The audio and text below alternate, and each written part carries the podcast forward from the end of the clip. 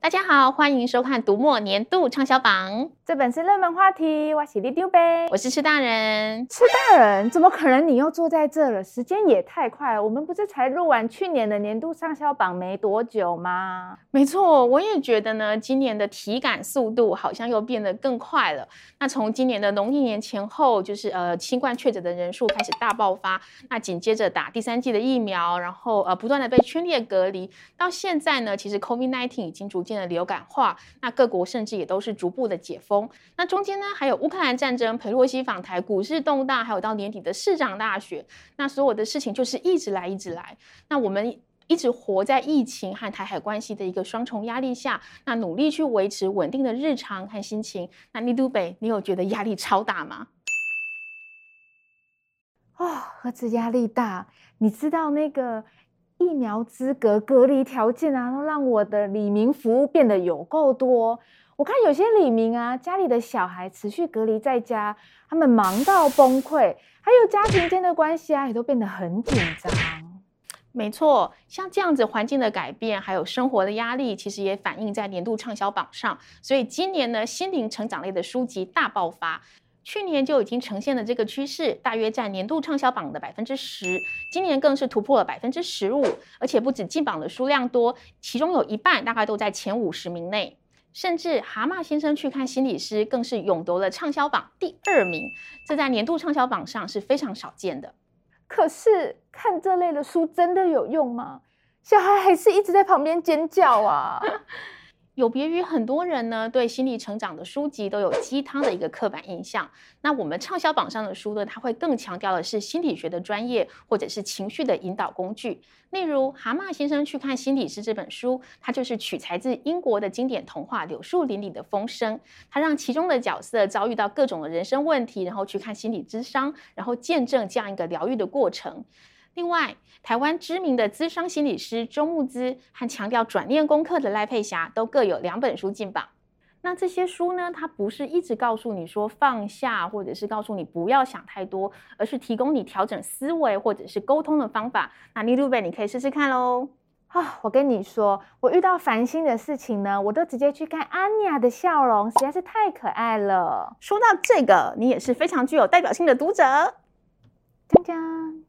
去年的年度畅销榜上呢，首度出现的漫画轻小说。那今年这样一个娱乐的需求仍然是非常的明显。那有七部作品进榜。那除了像是呃蓝色时期、晋级的巨人、梯子爬爬走，大概都是连续两年进榜外。今年最热门的呢，当然就是动画刚开播的《间谍家家酒》。除了非常有趣的剧情之外，还有一些跟真实相关的历史背景，还有经典的影子，讨论度都非常高。那当然最重要的就是大家都被安妮亚的可爱给暴击，堪称是现象级的作品。其中还有一本 BL 漫画《经典杯子蛋糕》。今年 BL 的整体销售非常的可观，那在影剧的带动，还有很多同号的推广之下，那有许多作品都卖出了好成绩，那也是我们首度有 BL 漫画冲上年度畅销榜。哦，讲到漫画轻小说，你可能看不过我，你去年讲的《全知读者视角》，我已经追到最新进度了，居然吗？去年呢，全职读者视角一上架就热卖。那今年它一连出了三集，也都是上架即上榜。那读者每天狂催下一集呢。没错，在这种苦闷的时候，看这类小说好舒压，超级解闷的。没错，去年我们就有提到，在去年畅销榜上的小说占比，从往年的四分之一提升到三分之一。那今年也同样有大概三分之一的小说进榜，那其中又有一半是属于犯罪跟推理小说。包括推理大师横山秀夫的《高度狂热》和六四双双进榜，医学悬疑天后泰斯·格里森的法医系列也有多本书上榜，东野圭吾、宫部美幸也都有新作在榜上。不过，今年在年度畅销榜上遥遥领先的小说，则是日本文坛的新人之作《前男友的遗书》。在这本书里面呢，大家争相想要坐上犯人的宝座，因为有人说了：“我要把所有的财产赠与将我杀死的犯人。”但是他也说，这是我对犯人的复仇，给予就等于剥夺。哇，这个设定很吸引人呢，那很适合接着剧。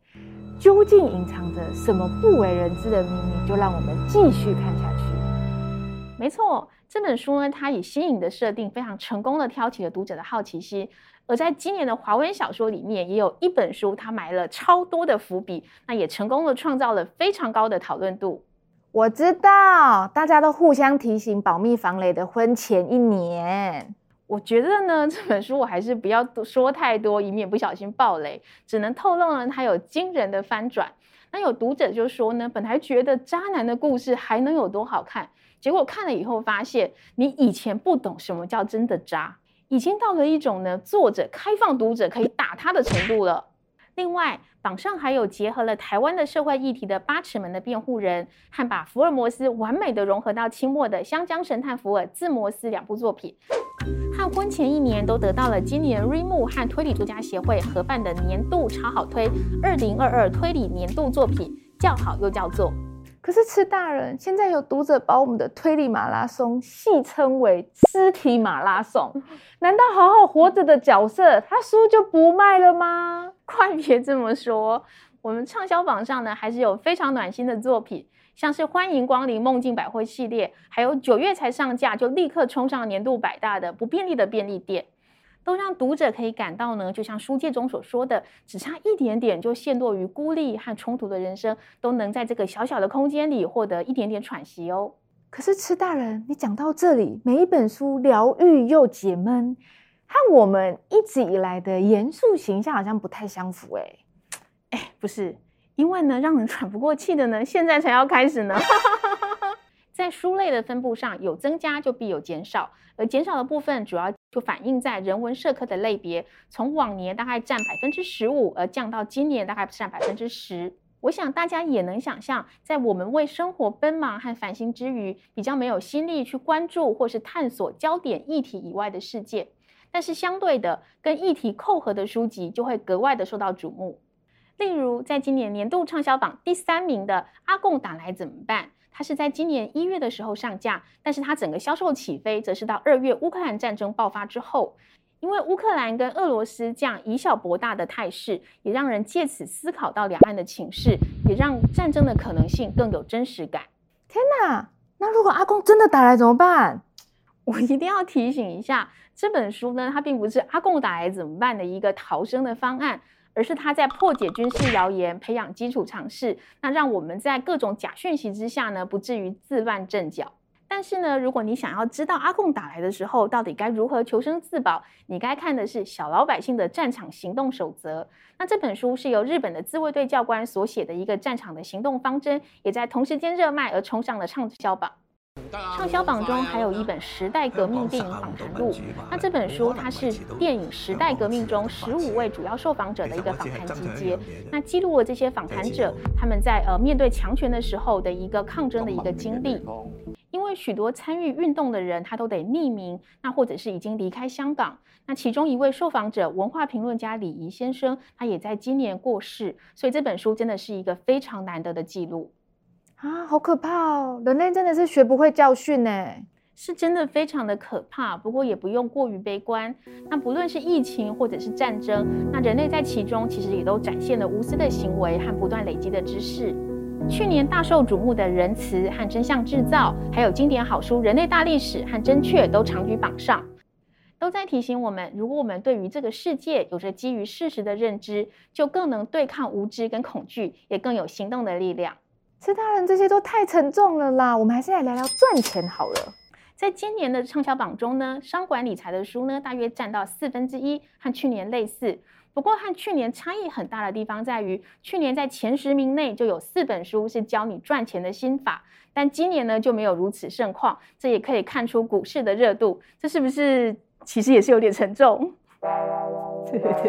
虽然今年比较难期待透过投资来致富，不过读者依然持续精进自己的思考力跟执行力，像是逆向工程，你我都能变优秀的秘诀和唐凤的破框思考力是从概念出发，卡片和笔记，Notion 人生管理术，子弹思考整理术则提供管理方法，一直都是最受读者欢迎的类型。啊、哦，我就知道我们读者根本没有躺平的时候，而且。今年呢，我们首度有语言学习书，不只是进到年度百大，还是直接冲到前十名哦。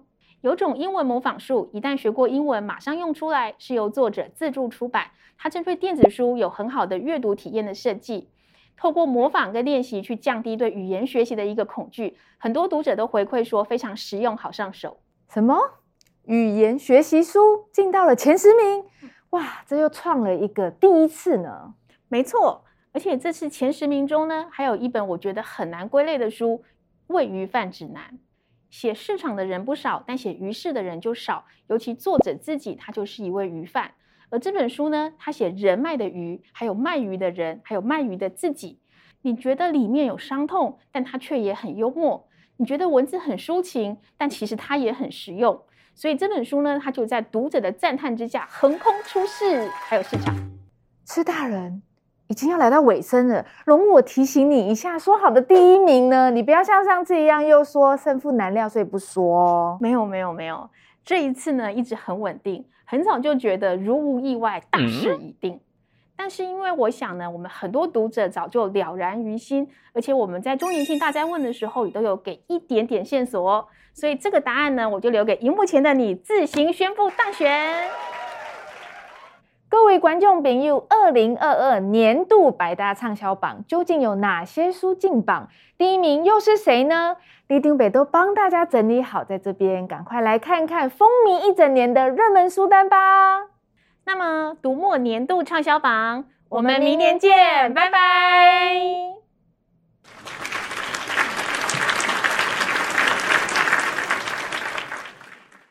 是大人，你骗我，你还是没有跟我说谁是第一名。我跟你说，大家一定都知道，只有你不知道啊？什么？那我要去问有在看书的沃夫老师好了。收工了，收工了。